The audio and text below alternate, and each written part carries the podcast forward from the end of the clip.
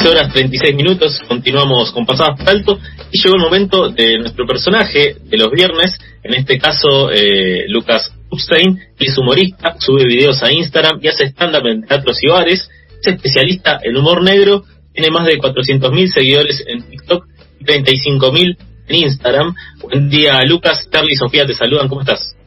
¿Qué tal chicos? ¿Todo bien? Hola Lucas, ¿todo bien vos? Muy bien, muy bien, acá en la plaza charlando con ustedes. Bueno, genial.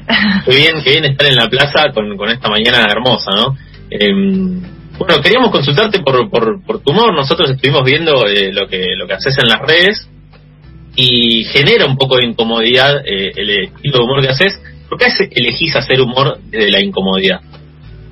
Eh, para salir un poco de, de lo usual, a mí me- no sé si tanto desde la incomodidad es lo que me divierte a mí, me divierte más ver desde qué lugar puedo volver a sorprenderme tanto yo y de alguna manera también a la gente, ¿no? Entonces, si a veces es con un chiste oscuro, no un chiste oscuro, si a veces es con un chiste de blanco saliendo del oscuro, o un chiste oscuro saliendo de lo blanco, o una historia bizarra, o algo que no se espera, bueno, voy por ahí siempre buscando de qué manera hacer algo divertido, que justamente el humor está en, en lo disruptivo y en la, en la sorpresa. ¿Y cómo, cómo se te ocurrió y cuándo es que comenzaste a vincularte con el humor? Eh, fue... Eso es medio raro porque no es que uno, como esos que son abogados porque tienen de familia de abogados, o son, no sé, abogados, ah, no sabía otro ejemplo, pero. No, bueno. Eh, mi familia nadie hacía humor, pero el humor es algo que está en la vida de todos. Yo que sé, hasta la, hasta la persona menos graciosa trata de hacer chistes. Entonces es algo que siempre estuvo ahí. Y en un momento empecé a hacer un curso de stand-up cuando tenía 19. eh, y arranqué como para decir, bueno, quiero subirme y ver qué onda. Pero tampoco quiero ir y ser de los que se suben y solamente por una cuestión narcisista, obviamente está, pero por una no quiero ser no quiero mostrarme solo por mostrarme y ser horrible, pero estar feliz con mostrarme. Y en base a eso empecé a, hacerlo mucho. Y cuando me quise dar cuenta ya estaba demasiado metido como para salir. Y lo que tiene mostrarse es que, bueno, justamente a través del humor haces reír eh, a mucha gente. Eh, ¿Hay algo ahí especial que, que, que te guste en particular? Y, y en ese sentido también hay humoristas que a vos te hagan reír mucho y que tengas como referentes. Sí, a, a mí me gusta mucho lo que es hacer reír porque siento que es como una especie de, conexión de alguna manera. Es una especie de, punto en común entre lo que por ahí alguien quiere escuchar o lo que entre uno uno riéndose, puedes no conocer a nadie, mismo a mí me pasa que en ambientes donde me muevo, por ahí yo tengo edad muy diferente a otros, o somos de mundos totalmente distintos, con ideologías diferentes y materias de ser diferentes, pero haces un chiste, el otro se ríe y durante ese segundo estás conectado con esa persona. Es como un, hey, estamos en la misma, por más de que después estemos totalmente en otra. Eh, y eso me, asombra mucho el humor, siento que es una especie de vínculo con, con cualquier persona. Y referentes tengo tengo muchos, más, eh, acá en Argentina, Fede Simonetti, Pablo Picotto, Félix Bonaventura, gente que, que de alguna u otra manera siento que marcaron mucho el camino de lo que es al menos el stand-up acá y que los tuve como profesores en su momento y hoy en día como amigos y colegas que me que enseñaron mucho. Y Lucas, vos recién men- mencionabas esto de más allá de las diferencias quizás ideológicas, la ideología de cada uno puede hacer que te rías de alguna cosa y de algunas cosas no, digo, de dónde venís, eh, qué es lo que haces, con quién te vinculás, y se tiene eh, ciertas cuestiones como parodiables y otras no. Y vos jugás mucho con el humor negro, incluso esto de especialista en humor negro, eh, lo tomamos de, de- de definiciones tuyas. Vos podés, eh, entendés que se puede elegir de lo que uno se puede reír y, y cómo pensás también el, el lugar de los límites Sí, en el humor. creo- yo creo que los límites un poco en el humor no están tan... Los límites no están en el humor, están más en las personas. Dicho esto, yo obviamente como humorista tengo mis límites, pero que los voy aprendiendo sobre la marcha. Voy diciendo, a ver, esto sí, esto no. Y también está desde el lugar del de que separa cada uno. Eh, para mí no es el con eso no se jode, sino por qué con eso no se jode. Y muchas veces cuando analizas el por qué con eso no se jode es porque en, en eso o en ese alguien suele haber una víctima. Entonces es porque si haces un chiste con esto te estás riendo necesariamente de, de alguien que sufrió, pero no siempre tiene que ser así, porque si no no se podría hablar de ningún tema, porque siempre alguien va a haber sufrido con alguna cosa, sea con una tragedia, un accidente, como puede ser con un viaje en colectivo, que alguien viaja en colectivo todos los días y sufre los estratos y la precarización, etcétera, y etcétera. Entonces es más que nada ver desde qué lugar te parás para hablar de esos temas. Y yo me fijo mucho en eso. Por eso muchas veces salgo muy aireoso, entre comillas, eh, hablando de las cosas que hablo, porque nunca me paro desde un lugar eh, de superioridad para hablar de las cosas, sino en un punto medio y buscándole siempre el lado divertido, obviamente, ¿no? ¿Alguna vez te pasó subiendo contenido a redes que ofendiste a, a gente y dijiste, no, bueno, esto me parece que de acá me pasé, mejor lo bajo o tomar una, alguna decisión al respecto?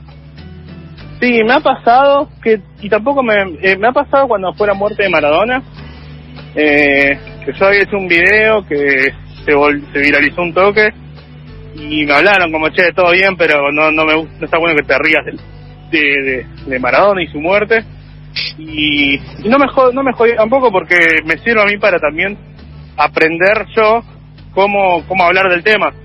Porque si yo hiciera humor solamente desde el lugar donde donde para los que le gusta lo que hago es muy no estaría muy recortado el, el, el nicho se entiende entonces yo prefiero hacer humor y si a alguien no le gusta bueno que no le guste porque no es porque no le gustó no porque no es gracioso y cuando me habló le dije le paré y le expliqué no mira en realidad no es que me estoy riendo de la muerte de Maradona porque tiene un montón de cosas súper criticables pero me parece al mismo tiempo reírte de alguien el día de su muerte es bastante bajo lo que yo hice en el momento fue hacer chistes sobre todo lo que rodeaba su muerte.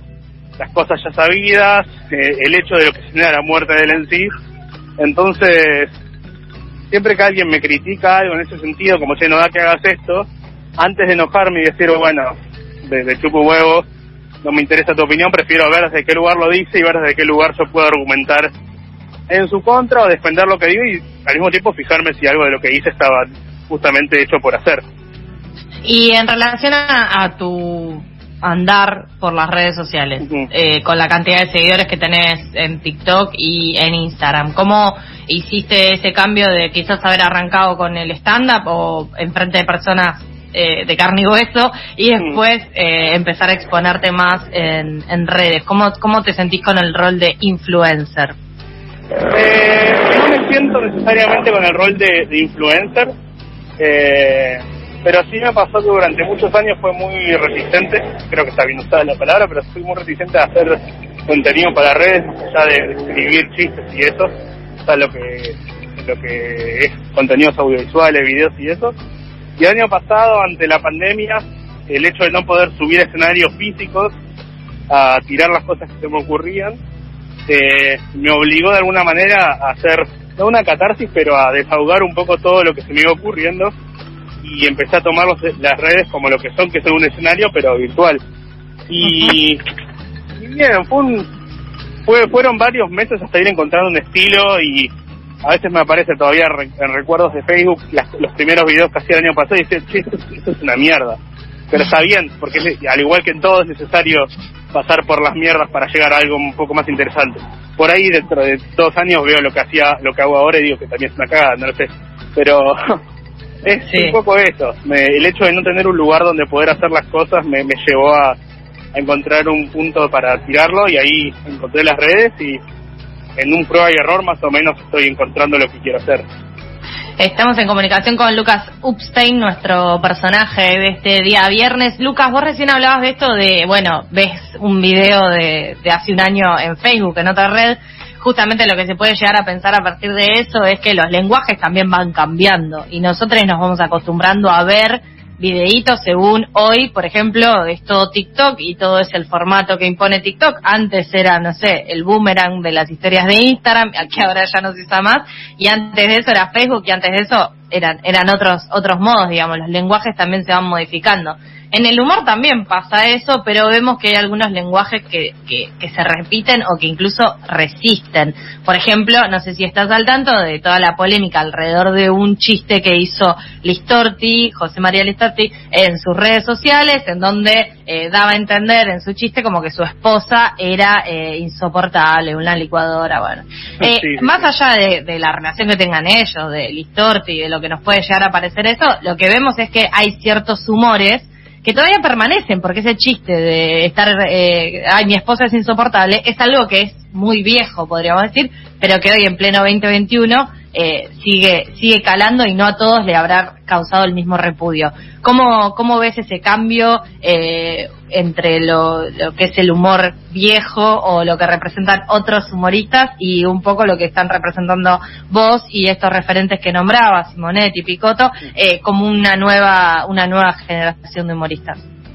Eh, me parece que me, con el tema del cambio me pasa que yo siendo alguien más joven, o sea, tengo 27, pero al mismo tiempo siendo algo, alguien joven dentro de, del amplio tiempo que lleva la comedia en el país, eh, o en el mundo, mejor dicho, eh, está bueno que haya cambios porque de vuelta la comedia se trata de, de, que haya una sorpresa y que haya cosas nuevas y si siguiéramos riéndonos de Miguel del Cel señalando un culo sería eh, haría muy poco avance, ¿no?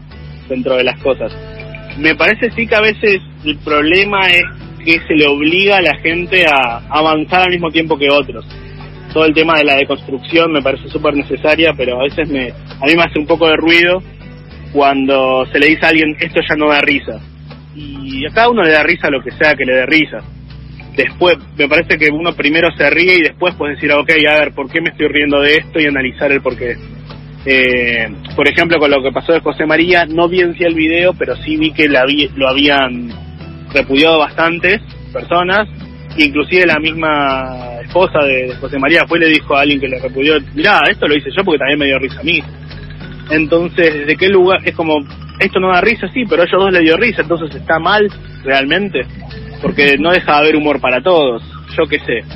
Eh, entonces me parece que está buenísimo el cambio, eh, siempre y cuando respetando que de algún lugar se salió, no, no haciendo hincapié de vuelta en ese tipo de humor y buscando nuevas maneras de hacer las cosas. Yo no, no haría un video, por ejemplo, yo hasta a veces hasta en los videos que hago me fijo si voy a decir mi novia y no decir mi novia porque me parece a veces posesivo o me parece medio muy formal decirlo, pero yo porque me crié a base de pan relleno. Pero hay gente que por ahí no, entonces no es que si alguien lo dice, lo dice porque es un dictador, no, por ahí no hizo todavía ese cambio. Qué, qué importante en la dieta de todos nosotros el pan relleno. ¿eh? Realmente lo, dijiste y tocaste una fibra muy íntima. Eh, seguramente también de los oyentes de FM La Tribu. Eh, Lucas, queremos decirte eh, primero gracias y antes de despedirte, eh, invitarte a jugar un juego que hacemos con nuestros personajes, que es un ping-pong de preguntas y respuestas. Si estás dispuesto, arranca mi compañero. Dale, dale, dale. No sé qué va a salir, pero dale. Dale, dale. Bien. Eh, a responder lo primero que se te venga a la mente. ¿eh? Eh, ¿Qué querías hacer cuando fueras grande? Juan Gil Navarro. Bien. Mirá, muchos. El mejor día. Un hombre hermoso. Es un hombre hermoso. Sí, es verdad. Eh, ¿Sabes cuál fue el mejor día de tu vida? Eh, sí, eh, mi cumpleaños de 11 en el Parque de la Costa. Ay, qué lindo cumple. Qué bueno, ¿Sentarías un cargo político? No. ¿Cuál sería un buen título para tu autobiografía? Me. Me e H. si pudieras ir a comer con cualquier personaje histórico, ¿a quién elegís? Ay, siento que hay un montón, pero el primero que me sale es Ricardo Ford. me siento. ¿Hay una palabra que te guste en particular? Dicotomía. Buena ¿Cuándo te diste cuenta que estabas creciendo? Ah, cuando me encontré un pelo largo en el cachete de la cara después de un pijama party lo de un amigo, a los 10 años. ¿Qué preferís, que le pongan tu nombre y apellido a una calle o a una estación de subte? No, una estación de subte. Hay menos. si tenés una docena de facturas sobre la mesa, ¿cuál agarrás? Eh, la media luna siempre, para de, indicador. Y por último, ¿tenés alguna anécdota con la tribu? Eh, con los vloggers, no, no, mentira. Eh, no, pero sí tengo muchos amigos que han pasado por ahí. Entonces, como que no lo no, no tengo una anécdota de una, pero al mismo tiempo es como que decís, lo siento como un familiar cercano, lejano, pero que está siempre ahí. Bueno, eh, hoy creaste tu anécdota con esta entrevista quizás, ¿no? Sí.